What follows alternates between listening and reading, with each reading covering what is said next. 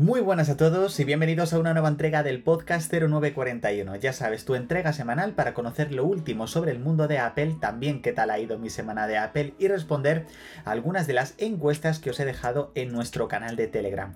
De nuevo, muchísimas gracias por el apoyo que continuáis dándole a este podcast. Ya sabéis que os podéis suscribir desde la plataforma en la cual lo estáis escuchando, activar las notificaciones para no perderos el próximo programa y también os agradecería que le dieseis una reseña, ya sea en forma de estrellitas o estrellitas o texto o solo texto, un poco lo que vosotros prefiráis, por supuesto. Estamos en este tercer episodio de esta sexta temporada, programa número 67, y vamos a comenzar con las últimas noticias, y en este caso eh, vamos a hablar sobre inteligencia artificial, y es que parece que Tim Cook está trabajando en una inteligencia artificial generativa para sus productos.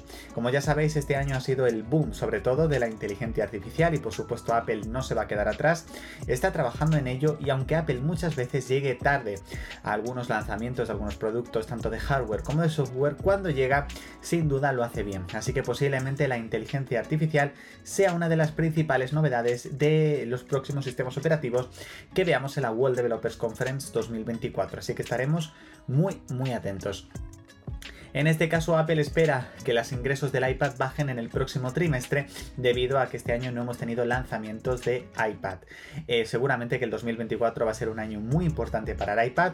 Yo creo verdaderamente que Apple va a renovar por completo toda la gama, así que es normal que al no haber habido ningún lanzamiento nuevo, los ingresos del iPad bajen. A pesar de ello, Apple ha superado las expectativas en su cuarto trimestre del 2023 con unos ingresos de 85.500 millones de dólares. Sin duda una auténtica barbaridad, pero hay que ver también que en esos ingresos pues están los últimos lanzamientos que ha hecho Apple, en este caso el, el MacBook Air con de 15 pulgadas y los nuevos iPhone 15 y Apple Watch. Entonces ahí por supuesto el tema de ingresos se ha notado. El pasado 3 de noviembre se cumplieron 6 años de lanzamiento del iPhone 10, sin duda un dispositivo que marcó un antes y un después en los iPhone para Apple, con ese nuevo diseño, todo pantalla, con el notch y sin duda yo creo que es algo que, Apple ha seguido, ha seguido llevando hasta el día de hoy, cada vez mejorándolo poco a poco, seis años ya desde el lanzamiento del iPhone 10, sin duda una auténtica locura. Apple ha inaugurado su Apple Store número 56 en China, renovando algunos aspectos de la tienda, como por ejemplo el mostrador de Genius Bar. La verdad, muchísimas ganas de que abran una nueva Apple Store aquí en España, concretamente en Madrid, en el centro comercial La Vaguada. En un principio podría estar muy muy cerca de inaugurarse, así que por supuesto estaremos muy muy pendientes. Apple podría lanzar pronto, o ya a lo mejor lo ha lanzado tras la grabación de este podcast, por supuesto, WatchOS 10.1.1 y iOS 17.1.1. En un principio, mucho punto 1, pero sería para corrección de temas de seguridad y algunos pequeños bugs que están sufriendo algunos de estos dispositivos, como por ejemplo el tema de la batería en algunos Apple Watch. Tras el lanzamiento del procesador M3, M3 Pro y M3 Max, Apple continúa con las pruebas del procesador M3 Ultra.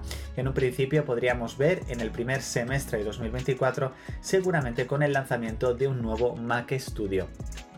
En este caso no esperéis que este M3 Ultra venga dentro de un iMac porque parece que Apple no está trabajando en ningún iMac de 27 pulgadas. Tras el lanzamiento del iMac de 24 pulgadas con M3, en un principio en 2024 lo que se renovaría sería la gama de monitores que tiene Apple y ya tendríamos que esperar en un principio al 2025 para poder ver un iMac de 32 pulgadas. Así que bueno, veremos si finalmente esto se acaba cumpliendo o no. Apple ha lanzado una actualización de Final Cut Pro para Mac y iPad, en este caso entre las novedades de iPad, incluye la posibilidad de una grabación de voz en off directamente desde la línea de tiempo.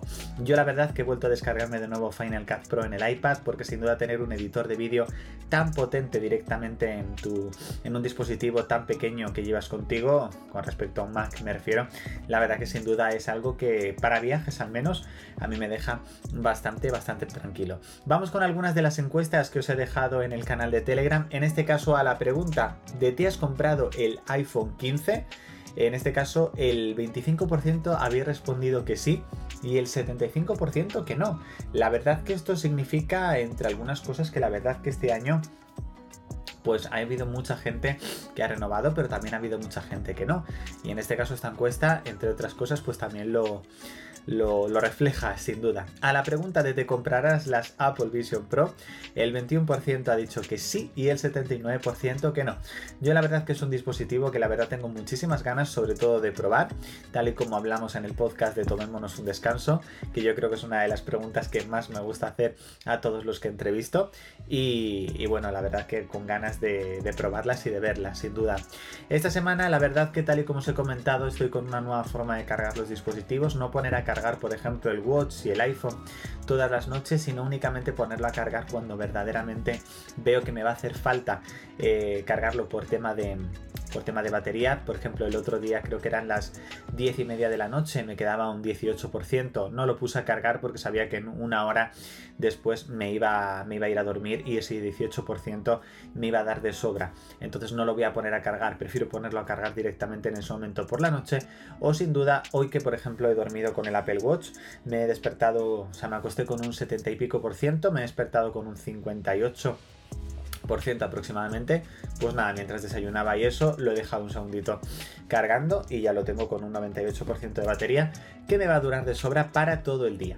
Esta semana también he estado reorganizando un poquito mi iPhone, ya sabéis que soy mucho de cambiar algunas eh, cosas, también he estado reorganizando mi Apple Watch, después de muchos años he vuelto en este caso al mosaico de aplicaciones en lugar de la lista, porque la verdad que me gusta mucho cómo lo ha hecho en este caso WatchOS 10 y la puedes organizar de una forma bastante buena, como si fuese casi una library. También he cambiado, estoy cambiando algunas esferas y demás. Bueno, seguramente os lo mostraré, o sea, ya me refiero, a través de la cuenta de Twitter o si no a través, por supuesto, del canal de, YouTube, chicos. La verdad que muchísimas gracias por esta entrega. Es un poquito más corta de lo normal, pero bueno, como ya os he comentado, esta semana estoy de viaje, entonces este podcast lo estoy grabando un poquito antes de, de su emisión para poder traeroslo, porque cuando se esté publicando no es estaré ni de lejos en, España, así que no podía grabároslo directamente con, poquita antelación para traeros más noticias, más encuestas y eso, pero bueno, espero que me perdonéis. Y eh, hasta aquí chicos, como os he dicho, esta entrega del podcast 0941, episodio 3 de esta sexta temporada, programa número 67. De nuevo, muchísimas gracias por haber escuchado el podcast hasta aquí.